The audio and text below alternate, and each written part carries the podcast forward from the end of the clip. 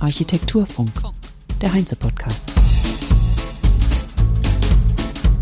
Herzlich willkommen zur ersten Show nach der Sommerpause und insgesamt 22. Episode des Architekturfunks, dem Heinze-Podcast. Wir starten ab heute wieder wöchentlich. Neu ist nur, dass der Architekturfunk statt Mittwochs jetzt immer donnerstags erscheint. Mein Name ist Kerstin Kunekat und wie immer fasse ich im Podcast-Format Inhalte von Veranstaltungen von oder mit Heinze zusammen. Und wenn gerade keine Veranstaltung stattfindet, wie im Moment, gibt es Einblicke in die Arbeit von Persönlichkeiten und Pionieren aus der Architektur bzw. Baubranche. Es dauert auch gar nicht mehr lange, da gibt es wieder Veranstaltungen. Die nächste Heinze Architektur ist schon in den Startlöchern und beginnt am 31. August. Man kann sich auch schon anmelden unter event.heinze.de slash Architektur mit OU. Die Veranstaltung ist Corona-konform und hybrid. Man kann also am Bildschirm alles verfolgen oder dabei sein in Köln, Hamburg, Dresden, Berlin, Frankfurt, Stuttgart, Wien oder München. Eine richtige Tour. In der letzten Episode haben wir uns das Verhältnis von Architektur und Land angehört. Florian Urban Gerdert von Plus 4930 hat aufgerüttelt mit seinen provokanten Thesen. Nachzuhören in Episode 21. Heute geht es, passend vielleicht zur Rückkehr aus der schönen Landschaft, um die Stadt. Und zwar kommt dieser Beitrag hier von dem Architekturbüro Graft, das Lars Krückeberg in eigenen Worten so beschreibt. Wir haben uns 1998 in Los Angeles gegründet, 2001 hier in Berlin, wo wir gerade stehen, und 2004 in China. Ähm, wir sind neugierige Menschen. Wir denken also global, aber agieren lokal, deswegen auch die drei Standorte. Und wenn uns etwas wirklich interessiert, dann ist es Communities zu bauen.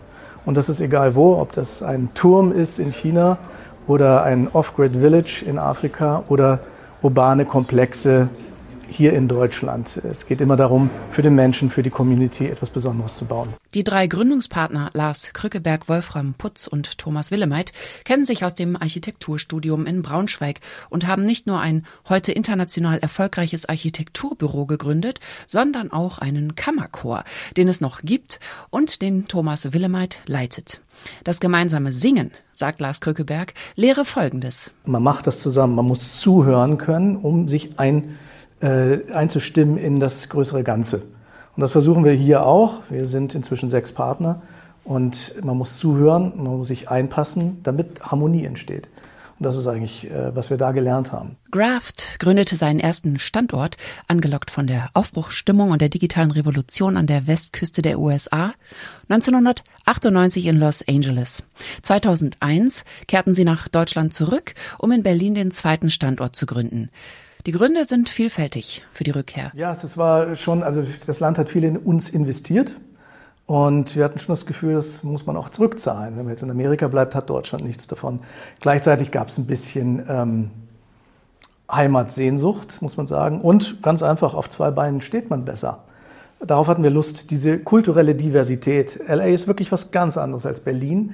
Aber gerade, sind ja auch Schwesterstädte, gerade in der Kombination ähm, also wir alle wissen, Biodiversität brauchen wir, das ist robuster, das ist kraftvoller. Das ist in der Kultur nicht anders. Ähm, in dieser Diversität irgendwie zu agieren, macht viel mehr Spaß, macht intelligenter. Seit 2004 gibt es einen weiteren Standort in Peking.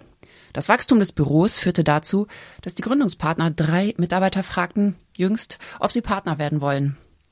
Was bringt die große Bürogröße? Größe ist relativ. Größe hat eigentlich keinen Wert. Allerdings, wenn man gewisse Bauaufgaben, die groß sind und komplex sind, bewältigen will, braucht man Größe, sodass man Spezialisten haben kann, die viel mehr in die Tiefe gehen, in der Qualitätssicherung, nach einer Ausführungsplanung zum Beispiel. Deswegen gefällt uns das. Man, man wird äh, äh, auch darin intelligenter. Das ist wie mit dem Chor. Man kann im Quartett singen, aber dann ist das Repertoire gewissermaßen begrenzt. Wenn man wirklich in einem großen Chor singt, dann kann man eben große Werke von Bruckner singen. Und äh, dazu haben wir einfach Lust. Deswegen ähm, machen wir das gerne. Und es war nur möglich mit diesen neuen Partnern eigentlich. Graft lässt keine eindeutige Handschrift erkennen in der Erscheinungsform ihrer Architektur. Welches Konzept steckt dahinter? Als wir uns gegründet haben, haben wir ein Manifest sogar geschrieben. Und das Manifest war vor allem ein Manifest gegen die Signatur. Wir glauben nicht an Signature Style. Das ist ein Marketingwerkzeug, was auch sehr gut funktioniert, aber es schränkt einen total ein. Um ein Beispiel zu bemühen, man kann einfach kein Steak mit einem Fischmesser zerteilen. Wir glauben also an das Swiss Army Knife und als Architekt, der an verschiedenen Orten der Welt tätig sein will, kann man sich es gar nicht leisten, immer nur mit einem, ähm, mit einem Dogma und einem ganz einfachen Werkzeug, das man immer wieder benutzt, irgendwie äh, zu agieren. Man muss total versatil sein. Deswegen, wir glauben nicht an Signatur und das Vorerfinden von Formen. Das muss sich aus der Aufgabe ergeben und die ist immer lokal und immer anders. Deswegen, ja, eher Swiss Army Knife. Nicht Stil. Was sind die wesentlichen Aspekte für ein zukunftsfähiges und gesundes Stadtquartier? Wenn man gesunde Environments schafft, durch gesunde Materialien, durch eine gute Vermischung von, von ähm, gebautem und leerem, gute Vermischung von Grün und äh, Architektur, dann schafft man ein gesundes Environment und das führt zu einer äh, gesunden Community. Äh, da spielen alle Themen mit rein, die uns allen bekannt sind. Also unsere Energiefragen können wir, glaube ich, mit der Haushaltsbatterie oder als Speichermasse eines Quartiers können wir mitbeantworten, können autark werden, möglicherweise sogar andere ähm, mit Energie versorgen. Dasselbe gilt für ähm, ähm, im Grunde Essen, Essensproduktion, Vertical Farming, also das Durchdringen von grünen Architektur ist extrem wichtig. Ähm, das wird dazu führen, dass Stadtviertel gesünder werden und damit robuster.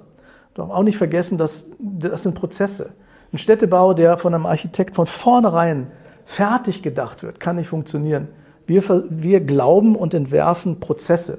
Das finden wir viel interessanter, weil darin steckt eine gewisse Resilienz. Wir können uns ja irren dann ist es gut, wenn man nochmal abbiegen kann, anstatt man hat alles zu Ende gedacht und dann muss man damit leben. Was wir in Europa auf jeden Fall äh, wissen, aber wieder neu entdecken müssen, ist der urbane Mix und eine Verdichtung, die trotzdem gesund ist. Und ähm, da glauben wir, haben wir ein paar Antworten gefunden, durften an ein paar schönen Projekten arbeiten. Diesen Ansatz verdeutlicht zum Beispiel das Projekt BRICS in Berlin. Ein Gebäudekomplex, der zwischen 1901 und 1932 entstanden ist, seit 1996 unter Denkmalschutz steht und sich über 12.000 Quadratmeter erstreckt. 1902 hat Otto Spalding das damalige Postamt von Schöneberg im Stil der Neorenaissance errichtet. 1932 wurde das Fernsprechamt Süd dann gebaut, nach einem Entwurf von Fritz Nissle. Ein langer, horizontal gegliederter Riegel mit rundem Kopfende.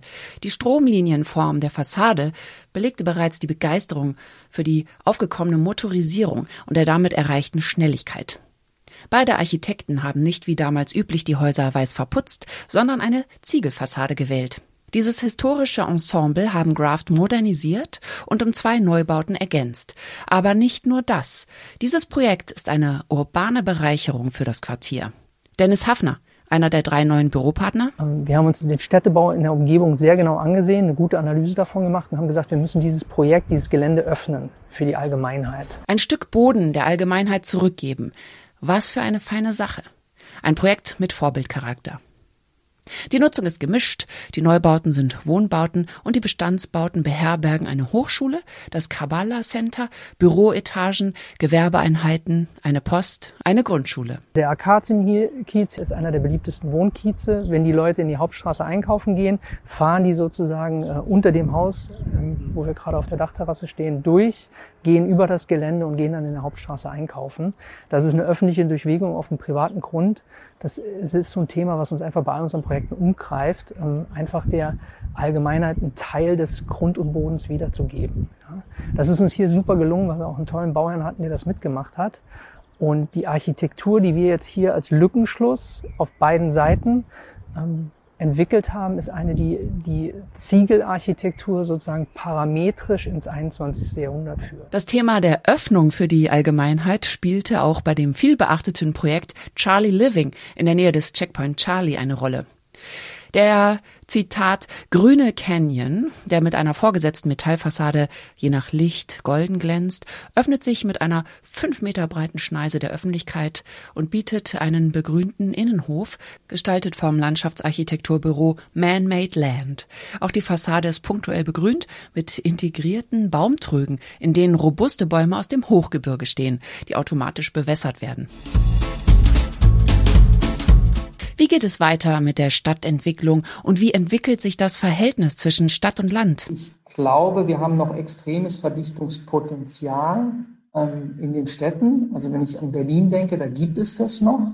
Nichtsdestotrotz wird es in Zukunft so sein, weil wir haben ja eine kleine Landflucht. Das heißt, ähm, der berühmte Speckgürtel um die Stadt, der in einer, ähm, sage ich jetzt mal zukunftsorientiert, in der Reichweite eines Elektrofahrzeuges liegt, ähm, der wird gestärkt werden. Das ist auch was, was wir schon erleben an den großen Zentren München seit Jahren. Berlin geht das jetzt gerade los. Die größten Profiteure des, äh, der steigenden Mieten sind im Moment gerade gar nicht die Spekulanten in Berlin. Das sind die bestehenden Häuser, die jetzt teurer vermieten können. Und aber richtig profitieren tut gerade der Speckgürtel in Brandenburg. Da wird gebaut wie seit Jahrzehnten nicht.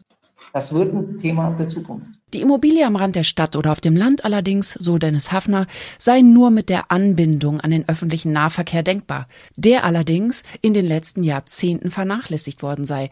Was also ansteht, ist die Verdichtung der Stadt einerseits und eine gute Anbindung ländlicher Gebiete andererseits, und zwar sowohl durch S-Bahnen, Regionalzüge oder Busse als auch digital.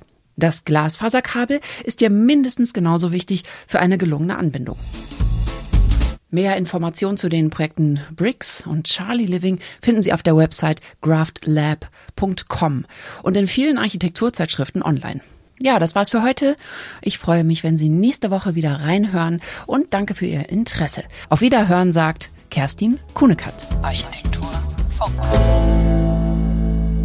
Das war super. Ich danke dir ganz herzlich, wünsche dir einen super schönen Abend. Bis bald.